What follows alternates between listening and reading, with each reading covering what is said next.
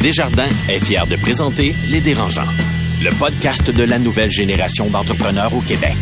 Quand les entrepreneurs ont besoin de soutien, chez Desjardins, ils ne dérangent jamais. Visitez desjardins.com par oblique entreprise. Bonjour Étienne. Salut Catherine. Étienne, aujourd'hui, on reçoit Guy Lepage. Euh, Jusqu'à quel point c'est un invité excitant à recevoir? Ben, en fait, Guilla, on le sait pas, mais c'est vraiment un entrepreneur dans l'âme. Puis je pense que lui-même le sait pas non plus quand on l'entend. Mais on, on va, il va vraiment nous partager des choses que jamais dit avant.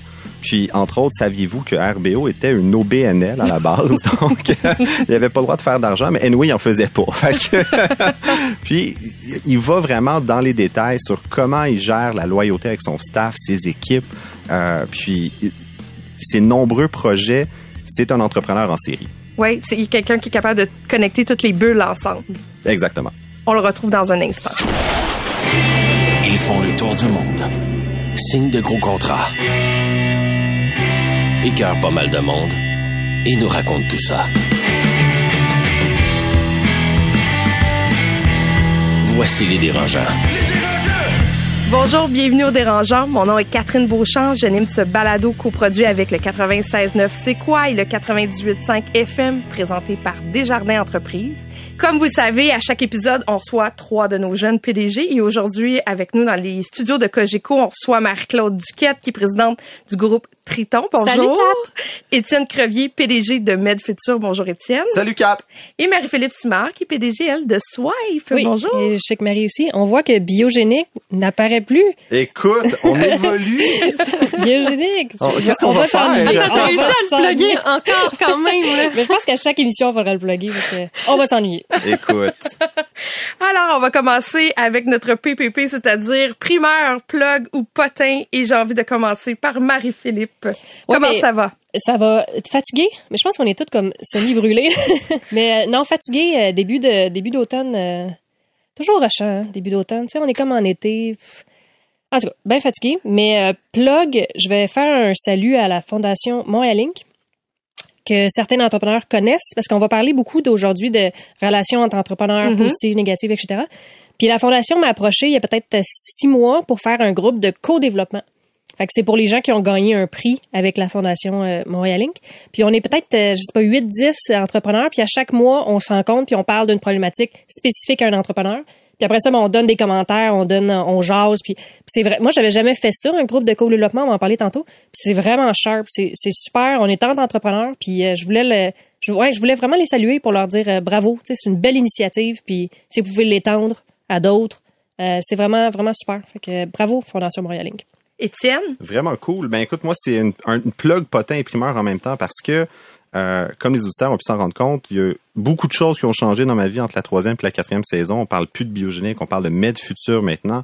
Puis il y a plein de belles nouvelles qui s'en viennent dans la saison que je vais partager.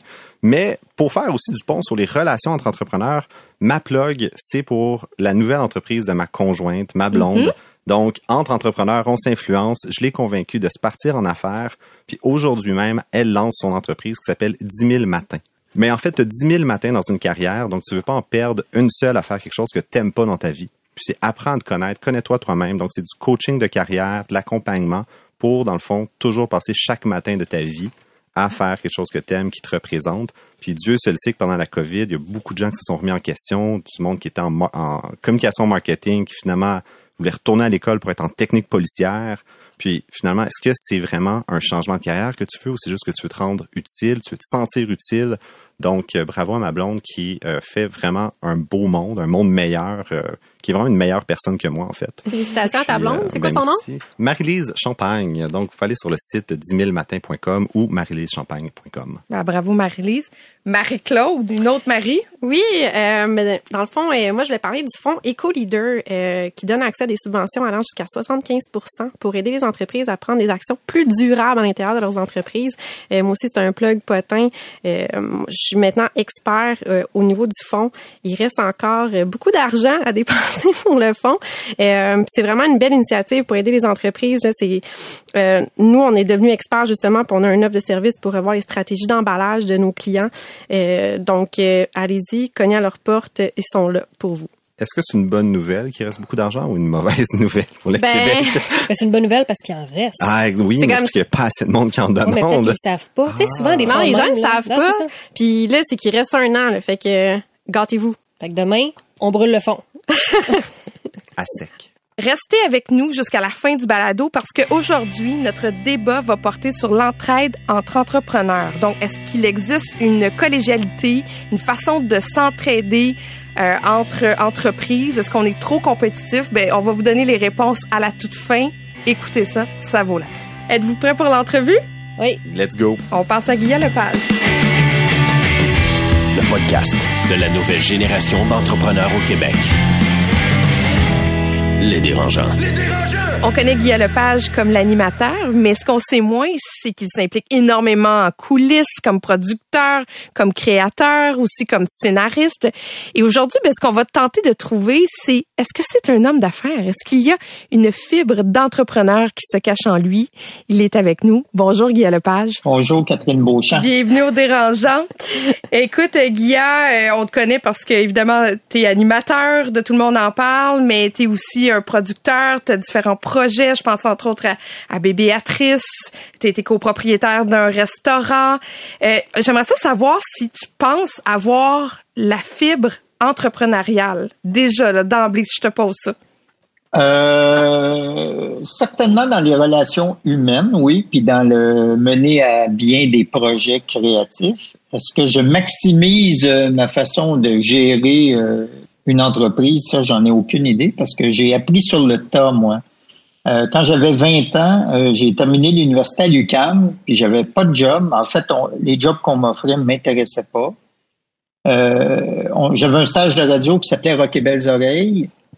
Euh, ça, c'est une histoire que vous connaissez, mais très rapidement, il a fallu qu'on s'incorpore pour pouvoir avoir des, des, des, des projets. Il y avait des, des projets, quand tu étais sur l'assurance chômage, c'était des projets d'emploi. Alors, il a fallu qu'on s'incorpore.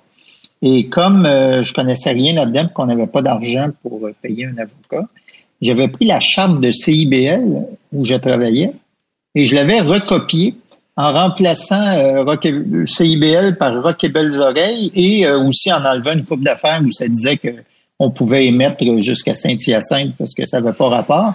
Sauf que ce que j'ai oublié d'enlever, c'est organisme à but non lucratif. Alors, pendant quatre ans, alors, pendant quatre ans, Rock et Belles Oreilles était un organisme à but non lucratif, ce qui était pas faux parce qu'on faisait pas une scène. Mais il est venu un moment où euh, quelqu'un a allumé et on a, il a fallu qu'on fonde euh, très rapidement Rock et Belles Oreilles International, qui était à but lucratif. Pourquoi international? Parce qu'on avait le choix. euh, on pouvait pas s'appeler Rock et Belles Oreilles parce qu'il y avait déjà une compagnie qui s'appelait comme ça, la nôtre. Fait qu'on avait le choix entre Rock et Belles Oreilles du Canada ou Rock et Belles Oreilles International. Alors, évidemment, on a dit Rock et Belles Oreilles International. Ça veut dire qu'à ce moment-là, vous commenciez à faire des sous, vous commenciez à avoir des projets et, et à réfléchir d'une autre façon avec RBO. Oui, mais euh, ce qui nous a fait surtout réfléchir, c'est que euh, les trois premières années, là, évidemment, on était à CIBL, on était les stars de CIBL.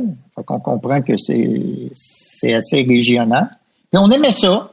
Euh, on était jeunes, on faisait nos affaires, on faisait ce qu'on voulait. On avait commencé à faire des shows. Puis euh, au Café Campus, au Fofone électrique, euh, il y, avait un petit buzz autour d'Arbido. Puis là, on est parti en France participer à un concours de radio euh, FM à La Rochelle. Puis pour faire une histoire courte, euh, on l'a gagné. Fait que nos premiers articles étaient dans Le Monde puis dans Libération. Puis quand on est revenu au Québec, c'est quoi nous a offert une job? Euh, on a enregistré un disque où on a fait une chanson, entre autres, qui s'appelait Sarah Rap, qui est devenue numéro un sur Radio FM. On a animé les lundis juste pour rire, puis on a eu on était les vedettes de cette année-là. Et on a gagné Révélation de l'année. Alors, à partir du moment, cette année-là a été un point charnière parce que nous autres, c'était genre, euh, on est un peu freak, on a du fun, on veut s'amuser. Et là, tout à coup, on est obligé d'assumer le fait qu'on est la révélation de l'année, c'est important. Donc, c'est un vrai travail et on ne sera plus jugé de la même façon à partir de maintenant. Et ça, Euh, on était content là, mais c'était la, première fois qu'on réalisait qu'on avait une grave, euh, une responsabilité, disons, professionnelle. Étienne? Donc, dans le fond, ce que tu me dis, Guillard, c'est nul n'est prophète dans son pays, là. On, doit, quand on a du succès à ben, l'extérieur. Tu as, raison, parce qu'on n'était pas meilleur trois semaines avant. C'était la même chose. Non, non, mais c'est vrai. Puis comment ça fonctionne quand tu as incorporé RBO? Est-ce que vous étiez tous co-actionnaires à 20% toute la gang avec des droits de vote? Ça a toujours été ça. RBO est encore aujourd'hui euh, écoute, premièrement, notre surnom là, dans RBO, là, les gens qui travaillent autour de nous, c'est le bureau. Nous, on décide, on prend des décisions. Il n'y a personne d'autre à part nous qui les prenons. Puis quand on sort de là, ben, vous avez une réponse. C'est ça qu'on fait ou on le fait pas. Alors oui, c'était comme ça. Ça a toujours été comme ça. Où on a commencé à modifier un peu les choses, c'est quand on a eu des carrières professionnelles. Parce qu'avant, là, que tu écrivais plus ou moins de textes, que tu faisais de la comptabilité, que tu charroyais les, les, le stock de linge, tout le monde était payé pareil. Tellement pareil que si j'allais faire une entrevue, puis qu'on me donnait 200 euh, dollars, ben c'était soustrait de mon revenu. Pour que tout le monde ait la même chose. Puis on l'a toujours gardé. La seule chose qu'on a fait de différent, c'est autour des années 2000, quand on avait notre carrière, chacun de notre bord, puis qu'il continuait à y avoir des projets de RBO. Quand l'un de nous travaillait, par exemple, comme monteur ou recherchiste ou réalisateur pour nous, on lui donnait le vrai cachet qu'il aurait dû gagner dans le milieu artistique en faisant ça. Puis le reste, on le séparait. Ben nous, euh, si t'as pas la majorité, puis la majorité, on s'entend, on est quatre, là, puis on a 60 ans, S'il y en a un qui n'a pas le goût de faire quelque chose, c'est sûr qu'on le fera pas, là. On n'est pas obligé. Mais on réussit à convaincre, des fois, les moins enthousiastes. Euh, je vais te donner un exemple. Quand on a fait les deux bye-bye, euh, moi, Janimette, tout le monde en parle, puis André, il travaille sur l'émission aussi. Ça nous tentait pas beaucoup, surtout moi, parce que j'étais débordé, là. Je, puis, les autres étaient tellement enthousiastes que j'ai dit, moi, il est hors de question que le groupe que j'ai fondé, euh, je vais l'empêcher de faire quelque chose alors que c'est grâce à RBO qu'on est tous rendus là. Fait que moi, en fait, je dis jamais non à aucun projet. RBO. C'est moi la guidoune de la gang. je dis tout le temps oui, alors que j'ai pas le temps. J'ai vraiment pas le temps. Si quelqu'un dit, hey, on préfère ça, je dis, oh oui. je dis tout le temps oui. Marie-Philippe? Oui, tu disais tantôt que, tu sais, au début, ben, vous aviez pas mal tout le même cachet, là, fait que vous le splittiez à, à gang. Mais là, quand justement vous avez eu chacun votre carrière, comment vous avez fait pour gérer? Ben là, c'est qu'on avait arrêté, c'est-à-dire on avait pris une année sabbatique qui a duré euh, quelques années. Alors évidemment, moi, quand je faisais mon talk show ou que je faisais euh, euh, un gars fille, c'était mes cachets à moi, ça c'est normal. Mais il y avait, à chaque fois qu'il y avait des trucs d'RBO qui continuaient, c'était tout le temps la même chose. C'était tout le temps, tout le temps égal. Guilla, euh, euh, tu es accompagné de Jacques Coprimo depuis euh, le début de ta carrière, en tout cas presque le début de ta carrière, corrige-moi si je me trompe. 40 ans. 40, ans. Jacques, qu'est-ce qui t'a apporté dans ta carrière? Qu'est-ce que ça a changé d'avoir un agent et de l'avoir aussi longtemps? Ben, honnêtement, si Jacques n'était pas mon gérant aujourd'hui, je ne saurais pas comment expliquer tout ce qu'on a fait ensemble à, un agent compétent. Parce que notre relation n'est pas basée sur euh, une relation agent-actiste. Euh, Jacques est un actionnaire de Rock et Belles Oreilles. Lui, son travail, c'est d'être gérant. Alors, il reçoit sa part de... C'est ça, c'est comme ça qu'il est payé dans le cadre de Rock et Belles Oreilles. Rock et Belles Oreilles, c'est une bébite à, à quatre et cinq têtes euh, à l'époque qui était qui fonctionnait pas du tout dans les patterns commerciaux et culturels qui existaient. Alors, Jacques, tout comme nous, a appris son travail sur le tas, puis le tas, ben, c'était nous.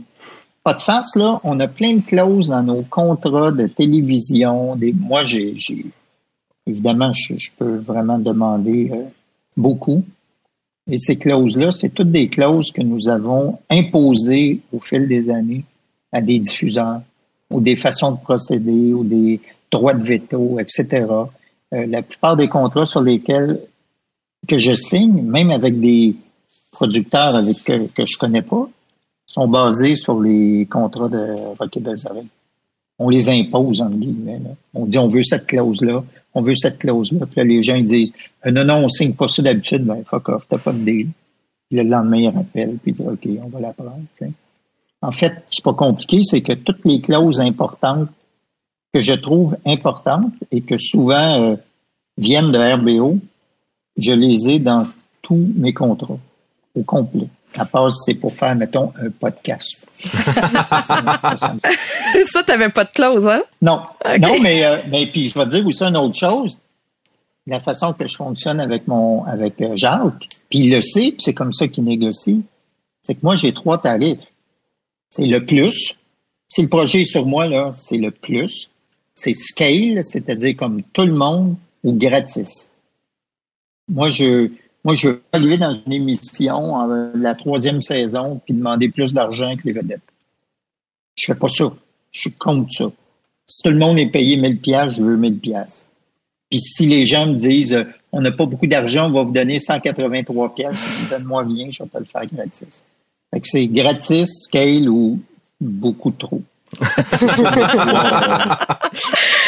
Et, et Guilla, tu sais, quand on parlait de un peu inventer, inventer son travail, ce que vous avez fait avec RBO, ça s'est reproduit après avec Tout le monde en parle, qui était un format euh, qui était populaire en France, mais quand on l'a amené ici au Québec, on connaissait pas ce genre de talk show-là, et ça s'est imposé. Vous allez entamer votre 18e saison cette année. Je me demandais, est-ce que tu as dû justement euh, réapprendre certains rouages du métier d'animateur? Il y avait eu besoin d'amour qui n'avait pas fonctionné avant. Comment tu t'es senti au début de Tout le monde en parle et comment tu es là présentement? Ben moi, j'aborde toujours les, des projets avec enthousiasme et inconscience, ce qui m'aide beaucoup. Je suis pas quelqu'un de très nerveux, moi. C'est-à-dire, c'est sûr que la, première émission de Tout le monde en parle ou le premier gala de la disque, euh, j'ai des petits papillons, mais très, très, très rapidement, euh, je, retrouve mes traces. Je retrouve mes tracks, euh, je m'installe, puis j'impose un peu ma façon de travailler parce que c'est la seule que je connais. Fait que j'ai toujours fonctionné comme ça. Pendant, mais je vais t'avouer que pendant tout le monde en parle, pendant plusieurs années, j'avais l'air plus à l'aise que je l'étais. Parce que je me sentais responsable des invités.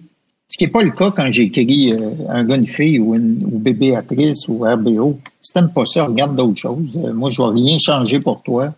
Mais quand tu reçois un invité, particulièrement quelqu'un qui est sur euh, qui est sur la sellette ou quelqu'un qui a jamais fait d'entrevue, tu développes un, un peu un syndrome de Stockholm. Tu n'as pas envie que cette apparition-là soit la pire de sa vie à cause de toi. Si c'est à cause de lui, ça, ça me dérange pas.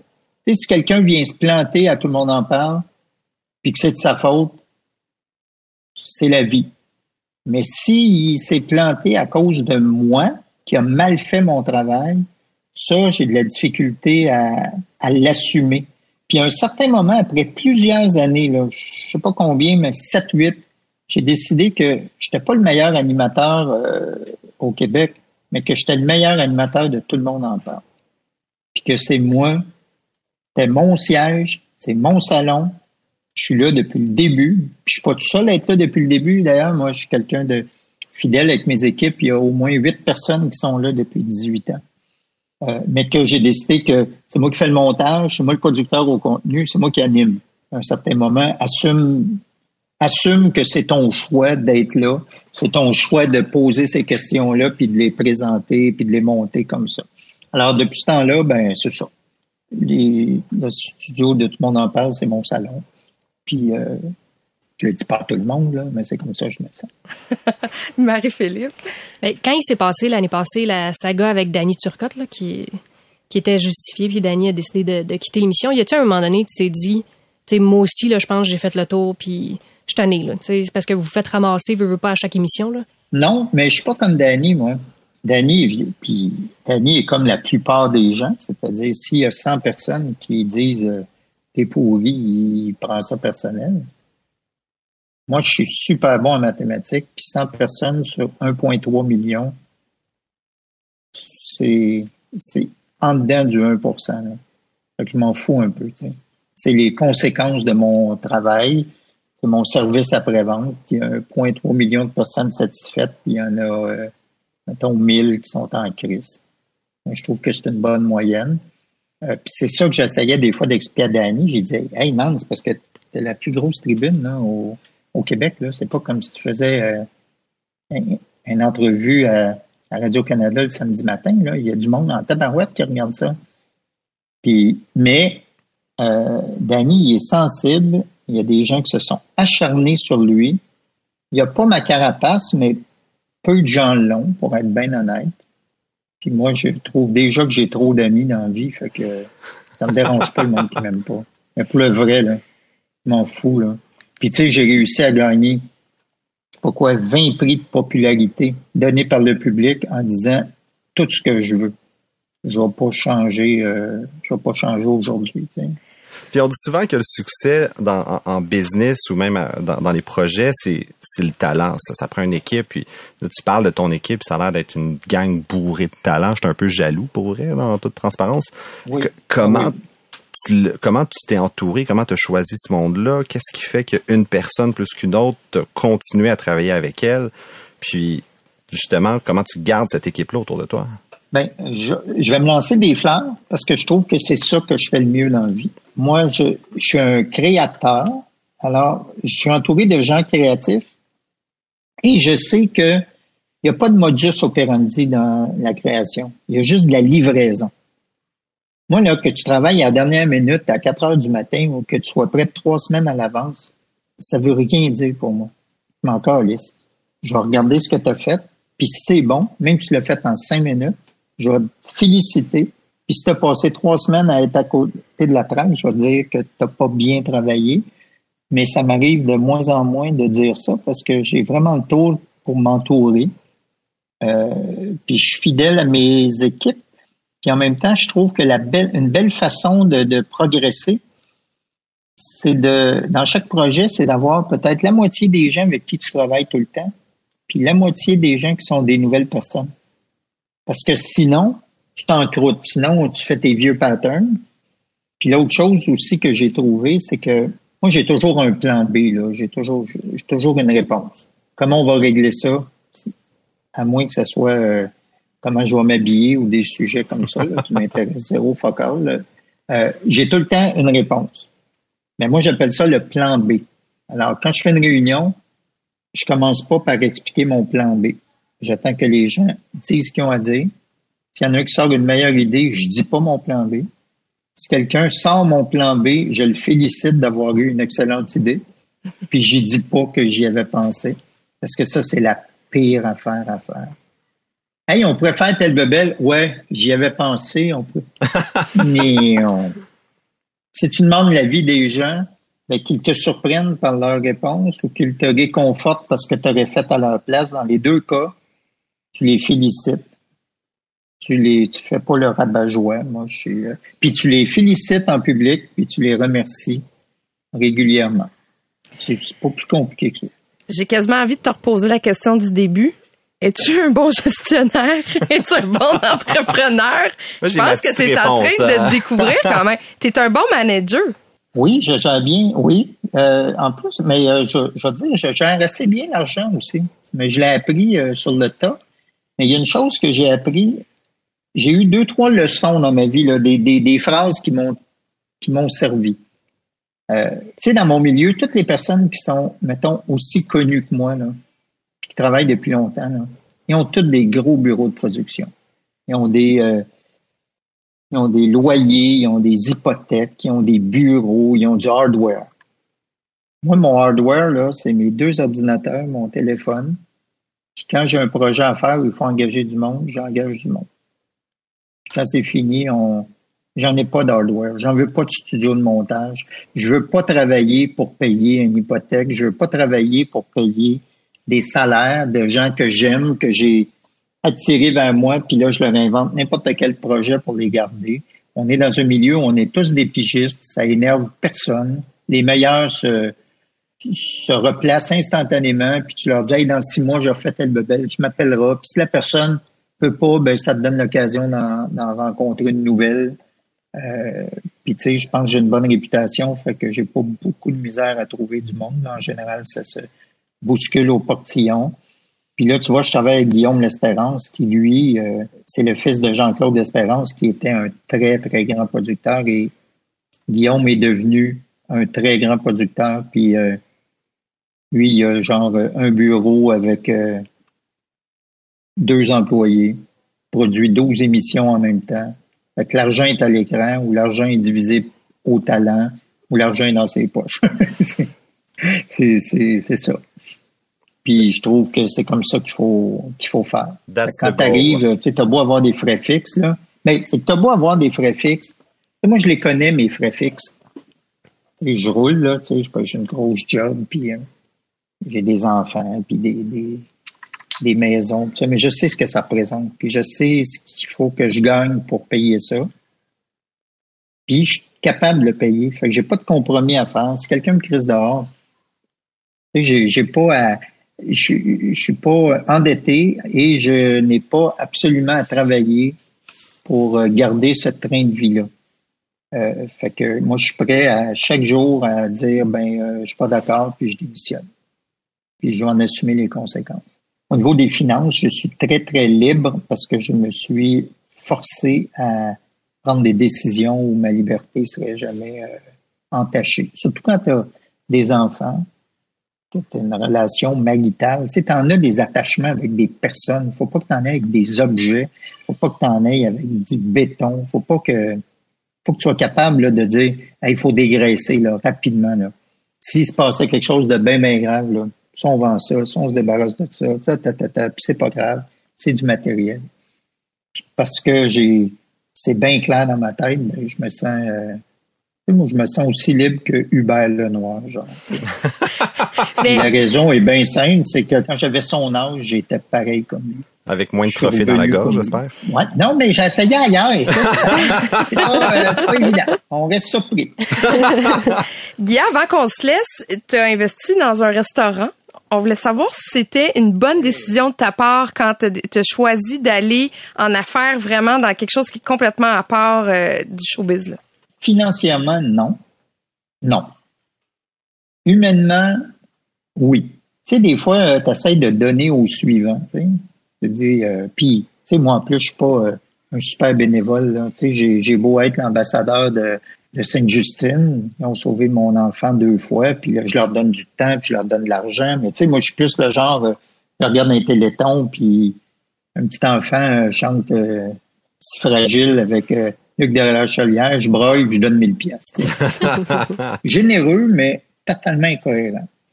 Puis le restaurant, en me coûtant de l'argent, mais quand même, je peux me le permettre, a donné des jobs et de la dignité à plein, plein de monde.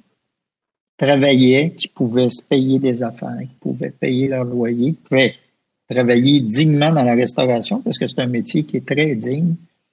Et une fois, ma fiscaliste m'a dit euh, Pourquoi tu continues à faire ça? J'ai dit ben, je calcule qu'au prix que ça me coûte par rapport à ce que je gagne, moi, euh, je suis, bien avec ça. J'ai pas de problème avec ça. Tant que mes associés vont trouver que c'est une bonne idée, moi, je vais toujours être avec eux autres. Je t'entends comme un peu un observateur social du Québec depuis deux décennies. Tu as, une vision 10 000 pieds dans les airs incroyable.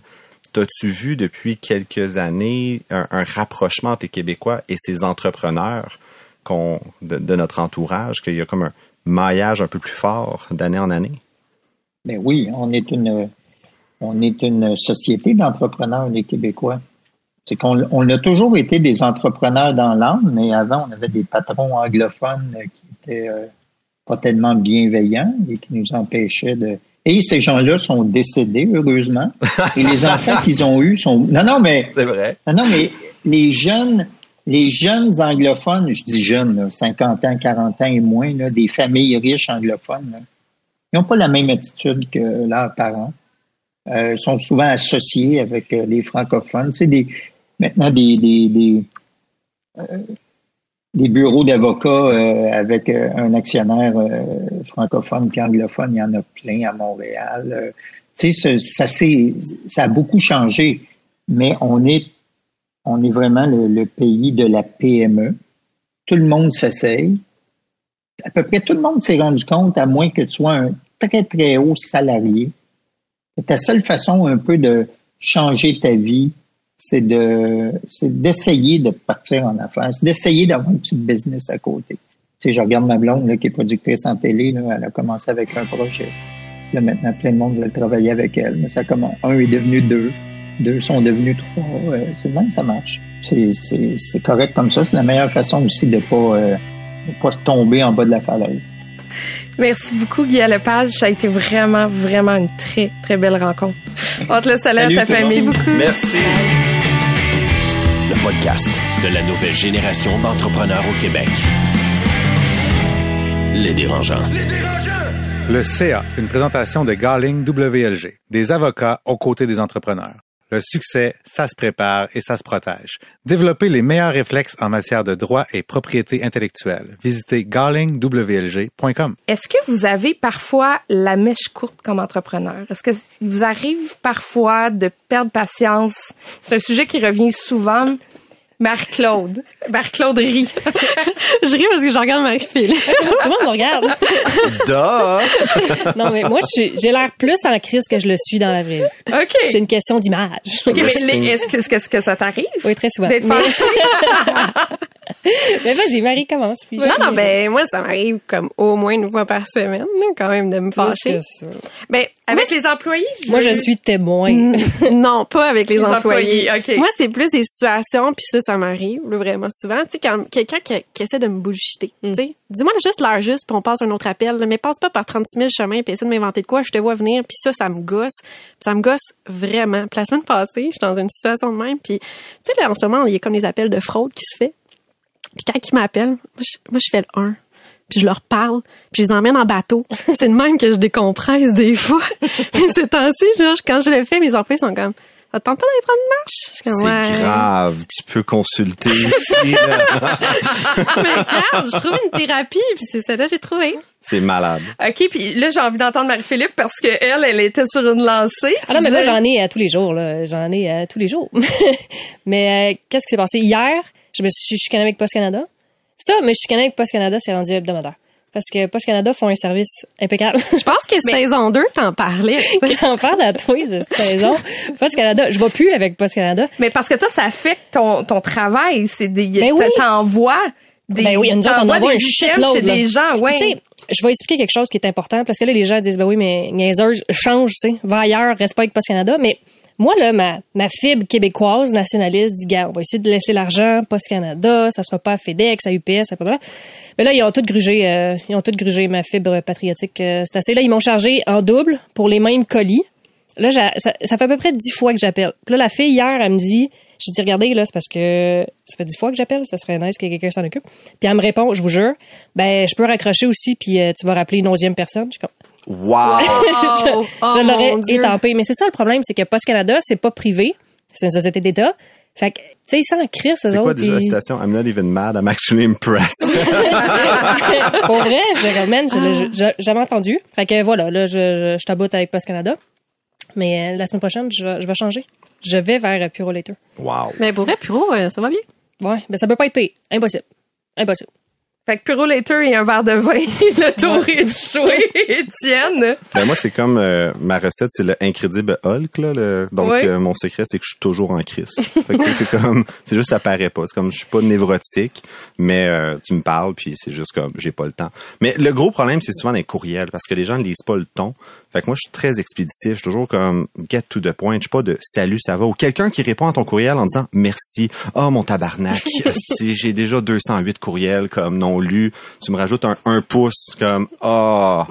Non, non, ça, ça, ça va direct. Ça euh, t'irrite d'avoir ah. un merci. Je trouve ça tellement gentil. Non, mais C'est, c'est, Parce qu'il y en c'est- a beaucoup. Mais ouais, je comprends. Ouais. c'est, c'est, c'est interminable. Mais la, t'sais, pour vrai, je pense que c'est toujours des échelles à un certain sens où est-ce que quand que quelqu'un fait une connerie pour 100 pièces, on dirait comme bon, on s'en fout, tu sais. Puis là, moi c'était Nespresso qui ont vraiment fuck up complètement la, la commande. On achète une machine à café pour les employés, on veut leur faire plaisir. Finalement, c'est comme ça gruge à peu près 10 000 dollars de masse salariale pour gérer leur fuck-up, tu sais.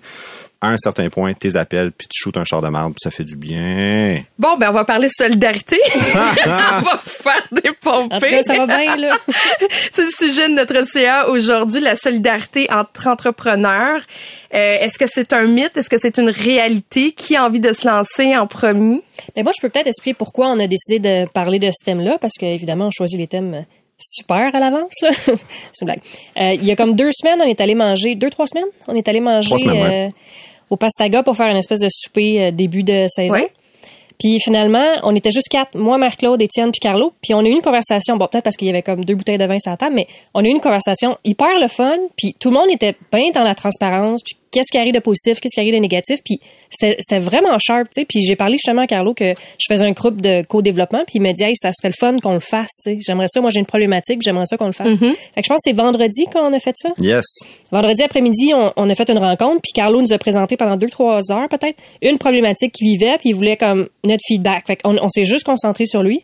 Puis pour vrai, je pense que ça, ça fait du bien. Tu sais, c'est pour ça qu'on voulait en parler, parce que c'est sûr, il y a du positif, du négatif, des fois il y a de la compétition, mais ça fait du bien d'être entrepreneur, de se parler entre entrepreneurs, puis de, que les autres comprennent, parce que c'est pas toujours le cas quand t'en parles avec ta famille ou avec tes amis ou avec tes conjoints. Il y a, toujours un niveau de compréhension qui est là, mais pas tant là. Fait que je, trouvais que c'est un thème intéressant. Puis euh, Mais euh, je vais faire la nuance pour euh, les gens qui nous écoutent, les entrepreneurs qui nous écoutent. Est-ce que c'est faire, c'est pas nécessairement faire du mentorat? C'est d'aider une personne avec une solution. C'est un peu comme tourner euh, le Rubik's Cube ou, ou tourner pour, pour voir le, le problème sous d'autres facettes. Fait que c'est pas nécessairement d'avoir un mentor en arrière de soi, mais c'est juste d'avoir des gens qui dirigent les entreprises qui peuvent voir être plus solution wise dans le fond. Ouais, exactement. Puis tu sais, des fois, t'as pas personne à qui tu peux en parler, t'as un problème, puis tu sais, t'en parles à moi des fois j'en parle à mon frère, puis je vois que tu sais son, son regard de chevreuil sur l'autoroute qu'il comprend pas, tu sais ça ça sert à rien. Fait que là tout de suite j'en parle, OK ben Étienne, sait c'est quoi une marge une marge brute ou tel problème ou telle affaire, fait que c'est vraiment tu sais, on parle la même langue. Ce qui des fois, moi j'ai pas l'impression que je peux parler cette langue-là avec des gens de l'extérieur. Fait que tu sais c'est- oui, c'est vraiment ça, c'est entre on dit peer to peer? Le peer-to-peer. Je sais pas comment dire. père En to bon père, français. C'est ça. Ami à ami à ami. Mais tu sais, il y a trois concepts, en fait, trois accompagnements, à un certain sens, euh, dans le milieu des affaires. Tu peux être mentor, parce que techniquement, le mentor te pose des questions pour que tu trouves la réponse par toi-même, puis ne te dit pas quoi faire. Yoda. Exact. Ah oui, ça, ça s'appelle le mentor, s'appelle Yoda comme ça. Exactement. Un Yoda, tu sais, c'est Ok. c'est plus travail sur la personne. Le consultant, il va te donner la réponse, mais tu le payes. Tu Ok. il dit quoi faire, puis en général. Puis là, ensuite, t'as euh, beaucoup plus, ben, t'as, t'as le, le hired gun, si on va dire, que là, tu l'engages pour qu'il le fasse à ta place, puis fuck it, j'ai pas envie de m'en charger. Donc, le- la solidarité entrepreneur, ce que je trouve le fun, c'est que t'appelles ton entourage d'entrepreneurs, puis ça devient comme des consultants gratuits on demand qui te chargent pas, mais qui vont te dire, ben moi j'aurais fait ça comme ça à ta place, puis regarde, t'en fais ce que tu veux. C'est un focus group d'une personne. Ça vaut ce que ça vaut. Peut-être que tu vas te planter, mais pas mon problème. Mais au moins, t'as du monde qui sont passés par là, que t'as pas besoin de leur expliquer c'est quoi justement des déductions à la source, t'as pas leur, des tarifs d'import-export, puis fait que ça va un petit peu plus vite. Marc-Claude, est-ce que toi t'aimes ce système-là? Est-ce que tu serais capable de le faire pour quelqu'un à l'extérieur du groupe? Mais dans le fond, moi, mon entourage est hyper crucial. J'ai beaucoup d'amis entrepreneurs. Puis la beauté de ça, c'est que chaque personne a des forces. Chaque personne a sa type de business, a ses compétences. Puis des fois, ce qui arrive, c'est qu'on est tellement proche de l'arbre qu'on n'est pas on manque de perspective. Fait que des fois, c'est juste de décrocher le téléphone puis de dire, hey, je pense que cette personne-là pourra. Puis des fois aussi, tu choisis qui t'appelle parce que tu, tu il y a des affaires que tu veux entendre, des affaires que tu veux peut-être pas Ah entendre oui? aussi. OK. Que tu choisis le monde que t'appelles, mais je pense que c'est comme dans tout. Puis t'as bien t'entourer. Puis oui, effectivement, à un moment donné, que tes amis peuvent pas, tu sais, tes amis proches, ta garde rapprochée, ça veut pas dire qu'ils vont tout comprendre. Ils peuvent avoir de l'empathie vers ce que tu vis, mais tu sais, quand il arrive le temps de prendre des décisions, des choses plus sérieuses, euh, ben tu sais, c'est sûr que d'avoir un bon entourage d'amis entrepreneurs. Puis oui, il y a des gros, tu sais, comme a parlé Marie tantôt, il y a des groupements aussi qui se fait, que c'est vraiment plus structuré pour s'entraider, mais dans tous les cas, juste avoir euh, coupe de noms dans ton téléphone, euh, c'est toujours pratique. OK. Est-ce que toi, t'es capable de conseiller quelqu'un d'autre? Je pense que oui, parce que ça arrive assez régulièrement. Ouais, puis t'es bonne, hein? Est-ce que vous avez déjà senti a des entrepreneurs, pas nécessairement au sein des dérangeants, mais qui manquaient de générosité avec leurs conseils? Ah, tellement, tout le temps. Je veux dire, Ouais, mais je pense que ça dépend. Des fois, il y a des gens qui sont loadés. Des fois, il- je sais pas. Moi, Ben, je sais pas. Je, je, positif. Mais je sais, je pense que t'as aussi ta garde à toi. Tu sais, t'as des gens autour de toi qui, qui, qui gravitent autour de toi. Tu sais, les personnes qui m'appellent, c'est aussi des personnes que je vais appeler. Puis finalement, et vice versa, t'apprends puis tu développes ensemble. Puis euh, fait que la personne qui donne pas de conseils, j'imagine que Ouais, puis tu sais, on parle de garde rapprochée, mais Guy Lepage en a parlé dans son entrevue, mais c'est dur à établir. Tu sais, nous autres, ça fait longtemps qu'on se connaît au dérangeant, ça fait quoi, quatre ans? Ouais, ça achève, là. Mais Étienne, on est déjà, on est déjà à bout. Mais euh, tu sais, ça, ça prend du temps avant d'être à l'aise, de pouvoir dire les vraies affaires. Tu sais, on, on en parlait.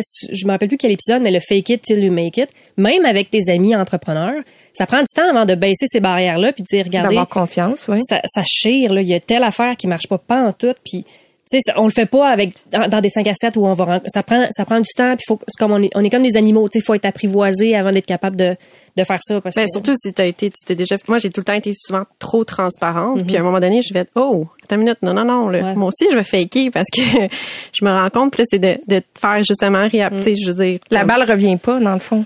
non, pas tout le temps. Mais Étienne? ça s'apprend ça parce que d'être dans l'authenticité, pour moi, c'est toujours payant. Puis, tu sais, Guillaume en parlait dans son entrevue, à un certain sens, que lui, il dit toujours oui. Tu sais, il dit, je suis comme un peu la guidoune qui dit oui à tous les projets. Ben, je suis un peu dans ce sens-là où est-ce que j'ai été une guidoune très longtemps de tous les réseaux potentiels d'entrepreneurs. Puis dès qu'on disait, ah, je pars un groupe d'entrepreneurs, ça en fait partie. OK! J'étais comme le cheerleader sur commande que tu faisais venir. Puis, pour vrai, j'en ai essayé plusieurs. J'ai essayé euh, EO, Entrepreneur Organization. J'ai essayé YPO, Young President Organization. J'ai fait l'école entrepreneurship de Beauce. J'ai fait la Fondation Montréal Inc. C'est fascinant comment t'as des preneurs puis t'as des donneurs, hein, dans la vie. Puis quand t'es spot assez vite, au final, des comme juste ceux qui prennent, qui prennent, qui prennent, qui donnent pas en échange. Mais j'ai pas envie de moi me prostituer puis de changer ça. J'ai envie de continuer d'être un donneur. Fait que j'ai toujours envie de répondre au téléphone, mais ça attire, t'attires ce, ce chakra-là. Ouais, ben moi je me suis fait donner le livre euh, Giver Taker. Qu'est-ce que tu ça dit, en, en gros, c'est ça? C'est que Ben, c'est pas c'est égal? T'as, t'as différents types de personnalités. Là. T'as des gens qui donnent, t'as des gens qui reçoivent. Que c'est, c'est give and take. Euh, puis c'est- finalement, au, tu à la fin du livre, c'est d'apprendre euh, c'est qui qui gagne au bout de la ligne. C'est-tu le giver? C'est-tu le taker? C'est-tu le giver-taker? Fait que je donnerai pas le punch si vous voulez le lire. Puis moi, on m'a dit de le lire parce que ça a l'air que je donnais trop. Puis il me dit, tu sais, ça serait peut-être bon que tu mettes tes limites en nez. Puis j'ai dit, OK, mais le punch quand même à la fin, le giver, si, dis-le, si le giver donne intelligemment, il gagne. il gagne. OK. Moi, j'ai envie de vous poser une, une, une dernière question. Pour les gens qui nous écoutent, encore une fois, ce serait quoi le meilleur conseil à leur donner, justement? Est-ce que c'est l'entourage? Parce que vous, vous vous êtes trouvés. Vous avez votre groupe. Vous, vous pouvez vous amener des problématiques. Vous, vous savez qu'il y a quelqu'un qui va être là pour répondre. Mais quelqu'un qui est entrepreneur, qui est tout seul, qu'est-ce qu'il fait? Ben, il y a beaucoup de. Là, c'est sûr qu'avec la COVID, c'est plus délicat, là. Mais il y a plein, plein d'organismes, de groupes qui. Tu sais, la Jeune Chambre de commerce, c'est un groupe pour les entrepreneurs, euh, Fondation Montréal. Il y en- il y, en a quand même beaucoup qui existent. Euh, je commencerai par ça. Puis à un moment donné, tu te fais un réseau tranquillement. Tu sais, c'est quand même un petit milieu, là. C'est un, c'est un petit monde. Fait que tu finis par connaître un peu tout le monde. Mais je commencerai avec euh, ces ressources-là, ouais. Étienne? Ben, de juste partir avec l'idée que on s'en calisse que ça donne quelque chose ou pas, t'es là pour l'humain. Moi, c'est ça à la fin de la journée, c'est que tu peux, tu vas rien y gagner de juste être dans un réseau d'entrepreneurs autre que ta fucking santé mentale. Puis à la fin de la journée, c'est on the long run, c'est sûr que ça paye puis qu'on est, que ça fait juste du bien. Puis tu sais, venant d'un gars qui a tout essayé, t'en t'en trouves un, tu stick to it, puis c'est pas en changeant à tous les six mois de réseau d'entrepreneurs ou d'amis que finalement tu vas vraiment dans l'authenticité. Fait que moi, ce serait ma recommandation. Marie-Claude, tu as ton conseil? Ben, moi, j'ai fait un peu comme Étienne. là. Je pense que je les ai toutes T'étais une guidoune? Je suis une, je suis une guidoune. Je suis, je suis une guidoune. Non, mais, tu sais, je suis investie, là, tu sais, je, je, suis- je suis présidente d'un jeunesse de chambre de commerce, puis tu sais, ça me tient vraiment à cœur. Je me suis investie beaucoup avec l'école d'entrepreneurship de Beauce. Puis, tu vois, puis j'ai fait IO aussi. Mais moi, je me suis, j'ai trouvé des gens, tu sais, comme dans chaque chose. C'est pas, je me suis pas accrochée à une cellule, c'est plus une ou deux personnes, une autre, tu sais, c'est, finalement, faut que aies une connexion avec les gens. Moi, je trouve que l'aspect humain, l'aspect des valeurs, tout ça, c'est ça qui va déterminer à qui tu vas être capable de t'ouvrir, qui va avoir un échange qui va être authentique, puis qui va vraiment avoir ce service d'entraide-là. là. C'est vraiment l'humain, les valeurs. Ben, merci beaucoup. Et j'ai euh, j'ai bien hâte de voir si on se reparle dans cinq ans, si tous ces conseils seront toujours là. Ça, ça donne des frissons. Absolument. Marie-Philippe Simard, merci beaucoup, Étienne Crevier et Marc-Claude Duquette. Merci d'avoir été avec nous et on se retrouve pour un prochain épisode des Dérangeants. Merci, Kat. Bye. Le podcast de la nouvelle génération d'entrepreneurs au Québec. Les dérangeants. Les dérangeants!